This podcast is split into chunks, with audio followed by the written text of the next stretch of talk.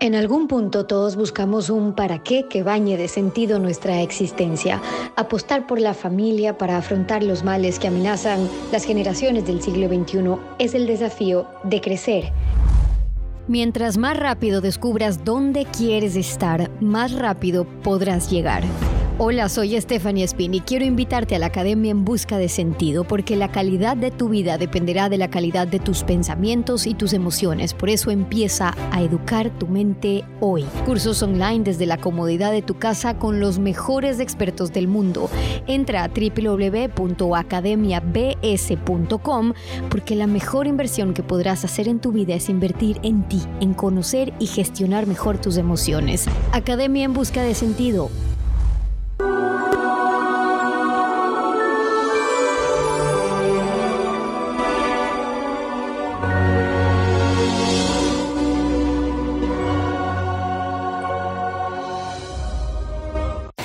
Saludos y bienvenidos. Hoy en un nuevo encuentro con Begoña y Barrola quiero que tengan la oportunidad ustedes de recorrer junto a ella y sus cuentos parte de esta gestión de las emociones que hemos estado hablando eh, con ella en algunos de los procesos que van también ocurriendo en la mente de nuestros hijos.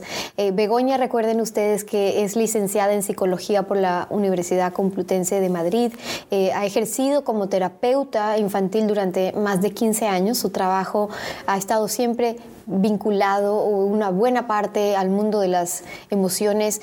Eh, hasta el 96 había trabajado con niños, con adolescentes que tenían o trastorno en desarrollo intelectual o problemas de conducta en diversos o en distintos centros de, de la comunidad en Madrid.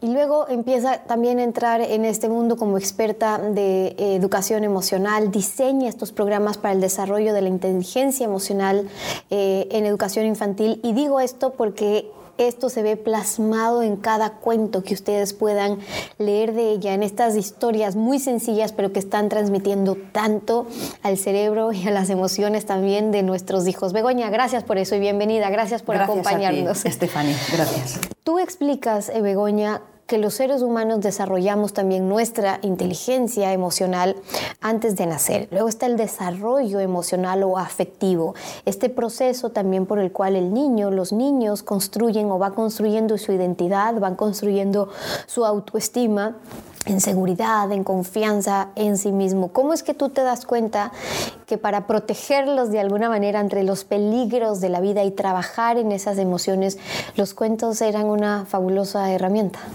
Bueno, en principio porque yo investigué en musicoterapia cuando empecé a ejercer como musicoterapeuta y me di cuenta que venimos a este mundo con las emociones, pero ya sentimos emociones antes de nacer. Lo que pasa es que una vez que nacemos tenemos que educar esas emociones, ¿no? Y tenemos que aprender a expresar y me daba cuenta de que los adultos realmente no habíamos recibido ninguna formación en educación emocional. Hacíamos lo que habían hecho con nosotros nuestros padres, nuestros abuelos. Eh, si nuestro estilo familiar era más represivo y no se expresaban las emociones, pues nosotros tampoco animábamos a nuestros niños a que las expresaran.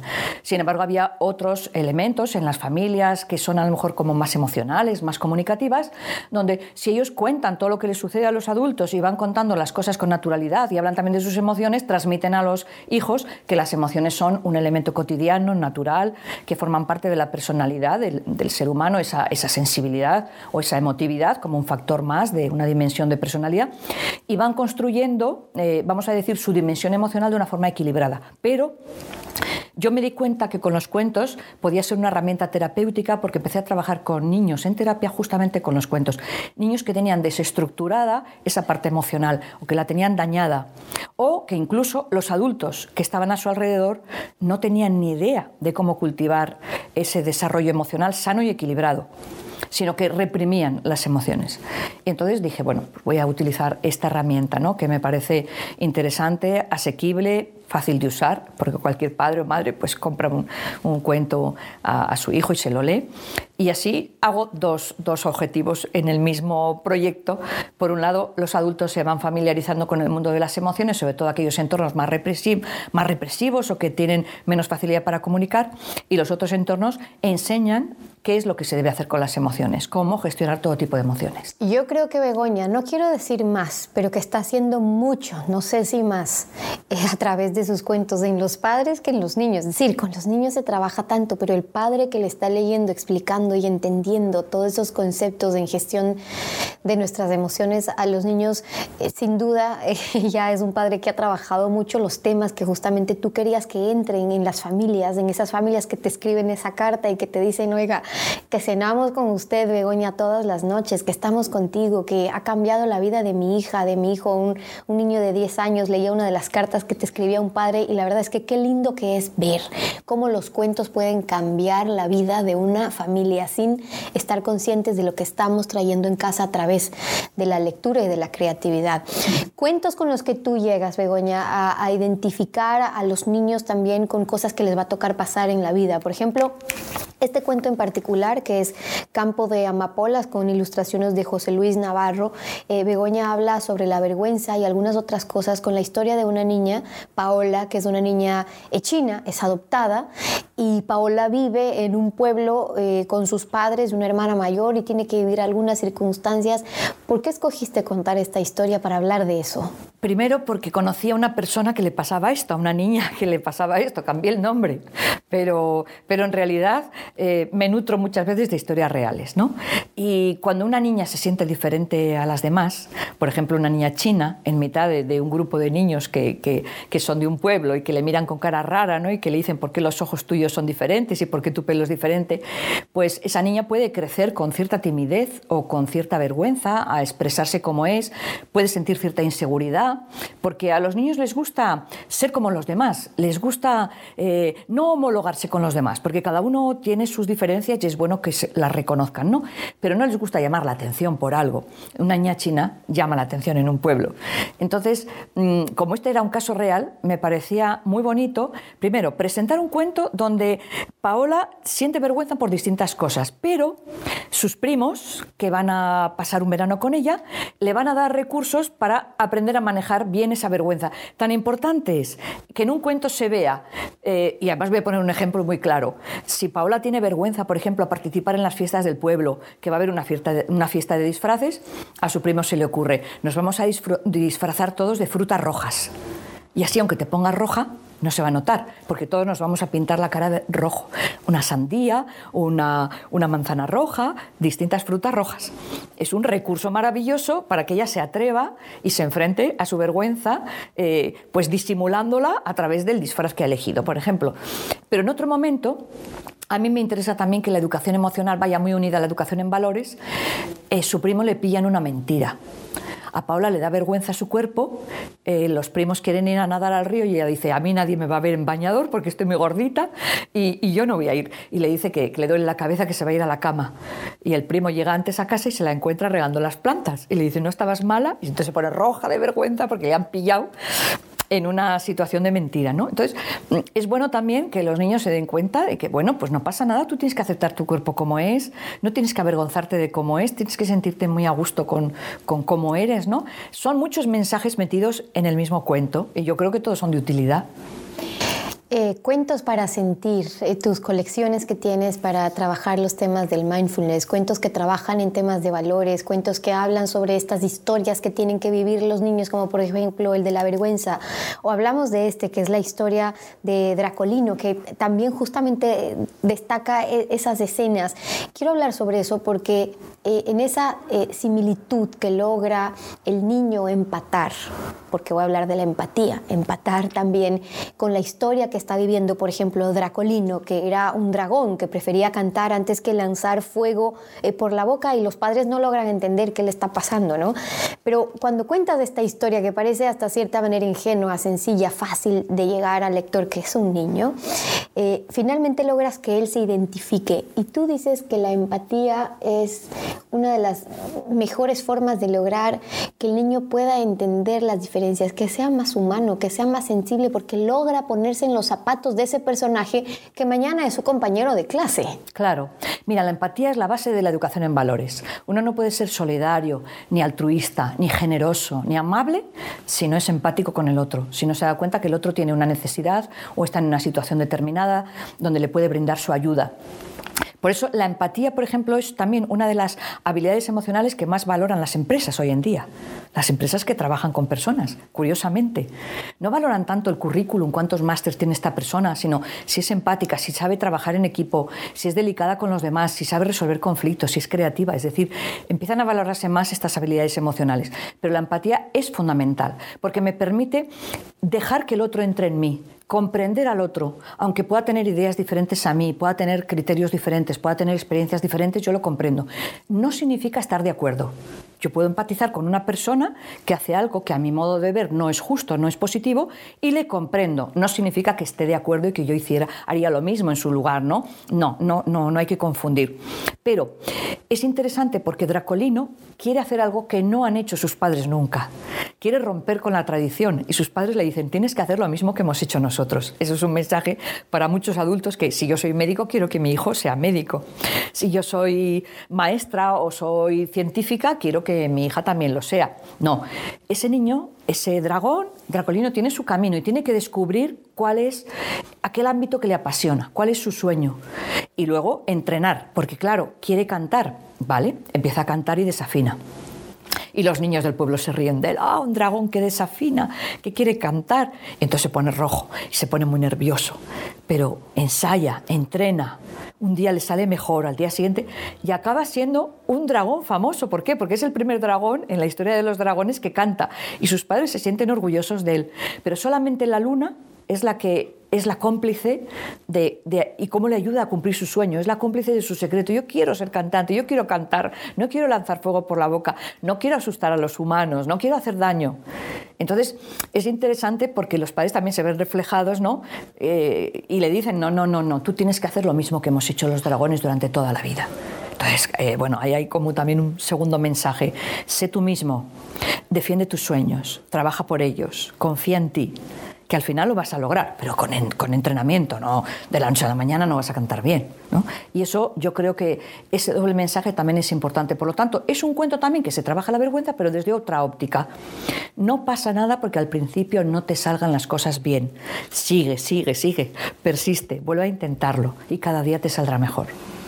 Cuando uno escucha a Begoña hablar sobre sus cuentos, ustedes notan como yo noto alguien que habla del corazón, alguien que habla desde la creatividad también eh, de su mente, cómo se va a esas historias que va eh, escribiendo ella. Y digo esto porque los cuentos terminan siendo esta arma tan poderosa que entran a nuestra casa, a la cabeza de, nuestros niños para trabajar en, en sus emociones, pero también para trabajar en nosotros y que nos permite entablar esta conversación con los niños.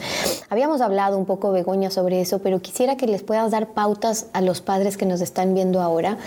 Em, sobre cómo leer, cómo leer un cuento, porque si ustedes ven todo lo que hay, desde analogías, símil, metáforas, esta creatividad eh, tan perfecta que, que hacen esta sinergia ¿no? en un cuento que parece tan sencillo, pero que está metiendo tanto en la cabeza de nuestros hijos, hay que saber leerlo también. Entonces, una cosa es coger el cuento, leerlo, y luego es que hablamos sobre ese cuento. ¿Qué recomiendas? ¿Qué pautas les das tú a los papás para que sepan qué hacer con ese trabajo que tú y muchos autores dedican su vida, su corazón y su alma para que llegue realmente a ese niño? Mira, en primer lugar, leer un cuento es crear un espacio donde se encuentran los corazones, no las mentes. Entonces, entonces, lo primero que tiene que hacer ese papá o esa mamá es entonar. Entonar significa que el lenguaje, la prosodia del lenguaje, la entonación, es la que es el vehículo de la emoción. Si tú sabes, y por eso yo siempre recomiendo a los padres que se lean ellos rápidamente el cuento antes. ¿Por qué? Porque van a detectar en qué momentos hay un pico emocional, hay como un, momento de, mucha tensión. ¿no? Y si imaginar, por, ejemplo, por usar el mismo ejemplo que, que podemos usar de cualquier mm, película, de miedo, cualquier dibujo animado de miedo, que esa puerta que chirría y que después va, a entrar alguien que va a asustar a otro, o la bruja que se acerca, o, ese animal que, aparece entre la espesura y, creo que viene a por mí. Entonces, si el padre o la madre, el que está leyendo, ya sabe que vayan a llegar esos momentos, dice, ¿y ahora? ¡Ah! Lo que va a pasar ahora, uy, ¿qué, aparecerá entre la maleza? Le prepara emocionalmente, con su tono de voz, con sus gestos. Entonces, hay que leer mirando a los ojos, hay que leer eh, expresando emociones, hay que leer cambiando el tono de voz, hay que leer haciendo pausas, hay que leer permitiendo silencios. No, leer, leer, leer, leer. No, no, no. Esas pausas le permiten al niño que está escuchando eh, darse cuenta de lo que va a pasar ahora y la emoción que le estás transmitiendo le está llegando. Y luego hay momentos en que tú puedes parar y preguntarle, ¿tú qué harías? ¿Tú qué harías si de repente aparece ahora un león entre la espesura? ¿Y tú qué harías? ¿Te echarías a correr? ¿Te esconderías? ¿Qué harías? ¿no? Es muy bueno, eh, sobre todo cuando los niños van siendo ya un poquito mayores, ¿no? con cuatro, cinco, seis años, ah, pues yo haría tal cosa, yo haría tal otra. Bueno, ahora vamos a seguir, a ver qué hizo el protagonista de este cuento. Entonces, no es una lectura de una receta de cocina, yo digo, porque cuando tú trasladas a alguien una receta de cocina, ingredientes, proceso, tiempos, ya está. Pero esto no. Entonces, la implicación emocional del adulto tiene que ser total. Y también tiene que observar. Va leyendo, pero va observando la reacción de su hijo. Y en cuanto vea que hay una reacción un poco extraña, ah, no te gusta lo que está pasando aquí, te ha asustado esto, ay, te preocupa lo que pueda pasar ahora. Es decir, esa empatía del adulto hacia el niño también es muy sanadora, porque el niño entonces habla, Déjame preguntarte brevemente, porque leí entre eh, parte de tus escritos em, que hay una razón por la cual los niños a veces piden que le cuenten nuevamente ese cuento, ¿no? Y pasa, ¿no? Que uno ya le leyó el cuento, ya se lo sabe, sabe perfectamente la historia porque él mismo la puede contar, pero pide, mamá, papá, quiero ese cuento otra vez. ¿Qué está pasando en el cerebro de nuestros hijos ahí? El cuento es como una cebolla. Yo pongo este ejemplo porque yo creo que metafóricamente es muy claro. La cebolla tiene varias capas, el cuento igual. La primera capa, la exterior, es la historia. Y es muy normal que cuando tú leas, igual que nos pasa a los adultos, que vemos una película por primera vez y estamos pendientes de cómo se desarrolla el argumento, qué sucede, cómo termina, y por qué vas la segunda vez a ver la misma película o por qué lees la misma novela la segunda vez. Pues porque empiezas a descubrir otras capas de esa cebolla. ¿Qué hace el niño cuando le pide a su mamá o a su papá, léeme el mismo cuento? Ya no está pendiente de la historia, ya la sabe de memoria. No, no, no.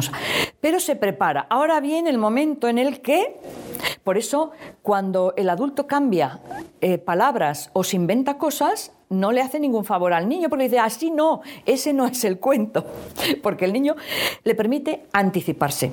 Y aquí se produce una magia importante, porque la anticipación es la clave del autocontrol emocional. Cuando yo me anticipo que voy a tener una situación tensa en un lugar o voy a encontrarme con una persona con la que suelo discutir, me puedo preparar para dar una respuesta alternativa y esta vez no discutir. La anticipación me permite controlar. Ellos, cuando anticipan ya los momentos más cumbre, más intensos del cuento, se preparan emocionalmente para disminuir el nivel de intensidad de esa emoción. Es un ejercicio de autocontrol maravilloso. Por eso, como digo, la creatividad del padre y la madre en otras cosas sí, pero en esta es mejor que lo sigan a, pies juntillas, ¿no? Todo lo que pone en el texto. Y luego hay una cosa también interesante. El cuento es como un espejo, nos refleja aspectos nuestros. Por lo tanto, cuando un niño pide una y otra vez un mismo cuento, el adulto se tiene que hacer la pregunta, ¿qué mensaje tiene este cuento que le está ayudando a sanar algo que no está bien colocado? Por ejemplo, Yo soy el mayor es un cuento sobre los celos. Y me han escrito muchas veces padres diciéndome, se lo he comprado a mi hijo porque acaba de tener un hermanito bueno, pues hubo una niña que necesitó un mes. Todos los días le tenían que leer Yo soy el mayor. Al mes le dijo a su mamá, ya no quiero ese cuento, ahora ya me puedes leer otro. ¿Qué había pasado en la mente y en el corazón de esa niña? Había integrado ya al hermanito. Se había dado cuenta de las ventajas que tiene ser mayor. A través del cuento se había dado cuenta que ser mayor eh, es como un estatus que nadie te va a quitar y que no tienes por qué tener celos del pequeño y que al contrario puedes ayudar a mamá y a papá a cuidar al pequeño y que vas a ser un referente. O sea, destacar todo lo que tiene ser el mayor le ayuda a manejar los celos, que es normal que surjan ante la llegada de un hermano pequeño. Cuando esa niña o ese niño hace ese proceso, ya no necesita ese cuento. Y él mismo dice, ya no quiero seguir, cuéntame otro. Quizás ahí te pregunto, Begoña, si te has encontrado con aquellos padres que dicen, o sea, a mí no me leyeron cuentos y no me ha pasado nada. Y, bueno, sí, me parecen importantes, me parecen interesantes, pero a, que vaya a trabajar las emociones de mi hijo, no sé si mi hijo realmente se conecta eh, con estas historias o hay otras formas de, conectar. sin duda, hay algunas otras formas de conectar con las emociones. Eh, pero para alguien que le ha dedicado tantos años de su vida a trabajar en los cuentos para entrar en, un área de educación, en realidad, porque es una, es una forma sabia de aprender. Y tú dices, para aprender hay que prestar atención, hay que comprender, a veces hay que memorizar incluso lo aprendido, y eso genera justamente la lectura eh, de un cuento. ¿Qué les dices tú a esos padres cuando comparas y ves de repente aquellas historias en las que a través de los cuentos lograron superar esos dos monstruos que por lo, por lo general tienen los niños, que son el miedo y la ansiedad, que terminan dificultando tanto su proceso eh, educativo? No vayamos más lejos a un tema de que mañana tengan que salir de las escuelas. Uno dice, bueno, sí, pero ¿y el cuento qué tanto puede sumar a favor de eso en la formación de los niños? Bueno, es cierto que a muchos padres no les han leído cuentos, a muchos padres, a muchos adultos no nos han dado educación emocional y aquí estamos, ¿no? No, no estamos tan mal. Pero es como la televisión. Bueno, la televisión tampoco existía antes y no pasaba nada, había otro tipo de ocio. Pero ahora la televisión nos ofrece un recurso valiosísimo y un recurso educativo, formativo, cultural, ¿no? Que, nos hace eh, entrar en contacto con el mundo y un mundo muy lejano que antes no conocíamos. Todo lo que sea mejorar el bienestar de nuestro nuestro hijo, bienvenido sea. Y uno de esos recursos es el que le leas un cuento, que busques un espacio, un tiempo de conectar corazón con corazón, con él o con ella. Eh, si a ti no te leyeron cuentos, pues evidentemente no has degustado eh, ese recuerdo que a veces tenemos, ¿no? porque nunca se olvida. A la persona que te ha leído cuentos nunca se le olvida. Te ha dejado ahí una huella. Que no lo has tenido, no pasa nada, dáselo a tu hijo como el mejor regalo que le puedes dar. ¿Por qué? Porque le estás dando también tu tiempo. No le compres un objeto. El, libro no es un objeto. Es darle tu tiempo, tu tiempo leerlo. Cuando compartes con él un cuento, estás compartiendo también parte de tu vida y estás compartiendo tu experiencia. Entonces el cuento es un vehículo, al final es como un medio, como digo, es un puente. Pero te estás dando tú a tu hijo y él te necesita a ti también. Si el cuento es un intermediario, bienvenido sea. Pero yo conozco padres o madres que se inventan ellos cuentos. Fenomenal, fenomenal pues no me necesitan a mí, se lo inventan según las situaciones de los padres, las situaciones en la escuela, según la situación de, pues eso, que ha llegado un hermanito nuevo, se inventan cuentos fabuloso, fabuloso, pero te estás donando en ese momento. Y suprimir ese momento yo siempre digo que si un niño no, no, le han leído nadie cuentos, ni pone cuentos a su disposición, tiene anemia emocional. O sea, sufre de anemia emocional, porque el cuento es un vehículo de, de expresión emocional privilegiado. Begoña habla de regalar un cuento que en realidad es regalar tiempo y es que así pasa en la práctica y hoy la gente vive como si el tiempo estuviera en extinción diaria, ¿no? como si, si, si, si el día se acaba hoy y, para siempre, ¿no? cuando nos faltan tantas horas.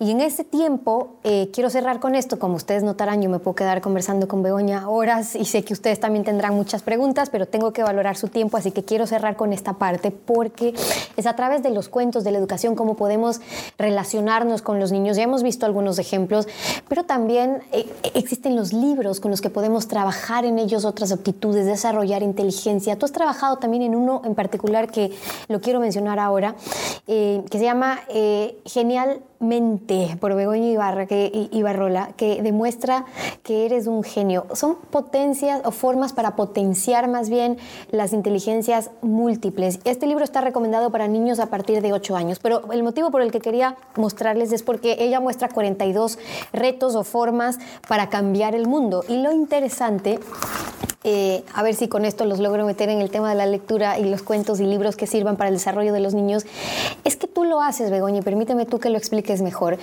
Actividades con las que los padres pueden interactuar con los hijos, porque a veces lo que les pasa a los padres es que no saben cómo. No quiero sonar a mal acá, pero sobre todo a los padres, ¿no? Porque la madre puede estar más conectada con el niño y sabe por dónde entrar, pero el padre dice es que eh, para el tema emocional con el niño, la afectividad que es tan importante, ¿cómo hago? Entonces, tú hablas, por ejemplo, hablar sin palabras, ¿no? Y entonces haces ejercicios. ¿Cómo entra la participación de los padres ahí?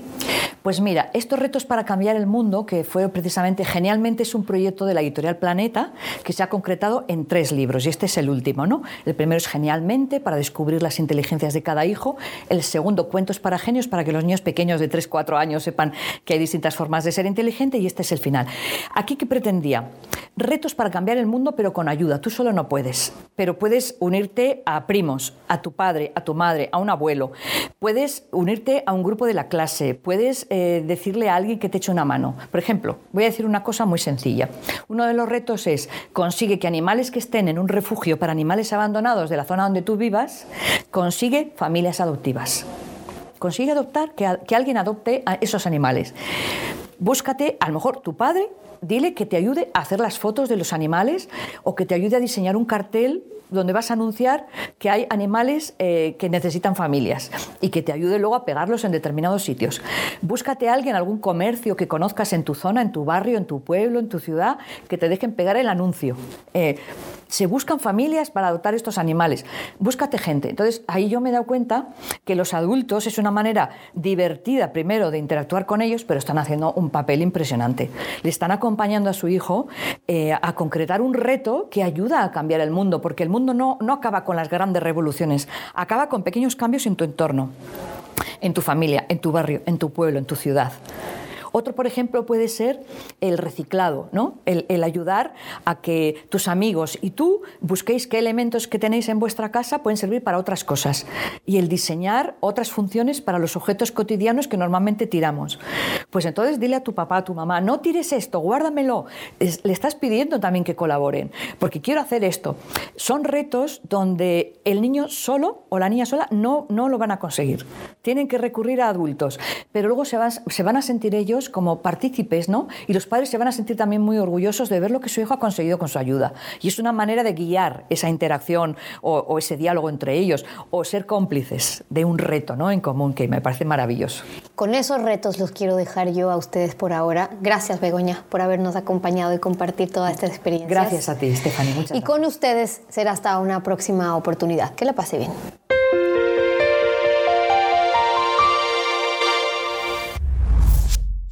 ¿Necesitas ir al banco? Hazlo simple desde casa con la nueva versión de tu app Banco Guayaquil. Ahora podrás realizar transferencias y compartir sus comprobantes, pagar tus tarjetas de crédito y servicios y depositar cheques las 24 horas del día. Descarga la nueva versión en App Store, Google Play y hazlo simple con tu app Banco Guayaquil.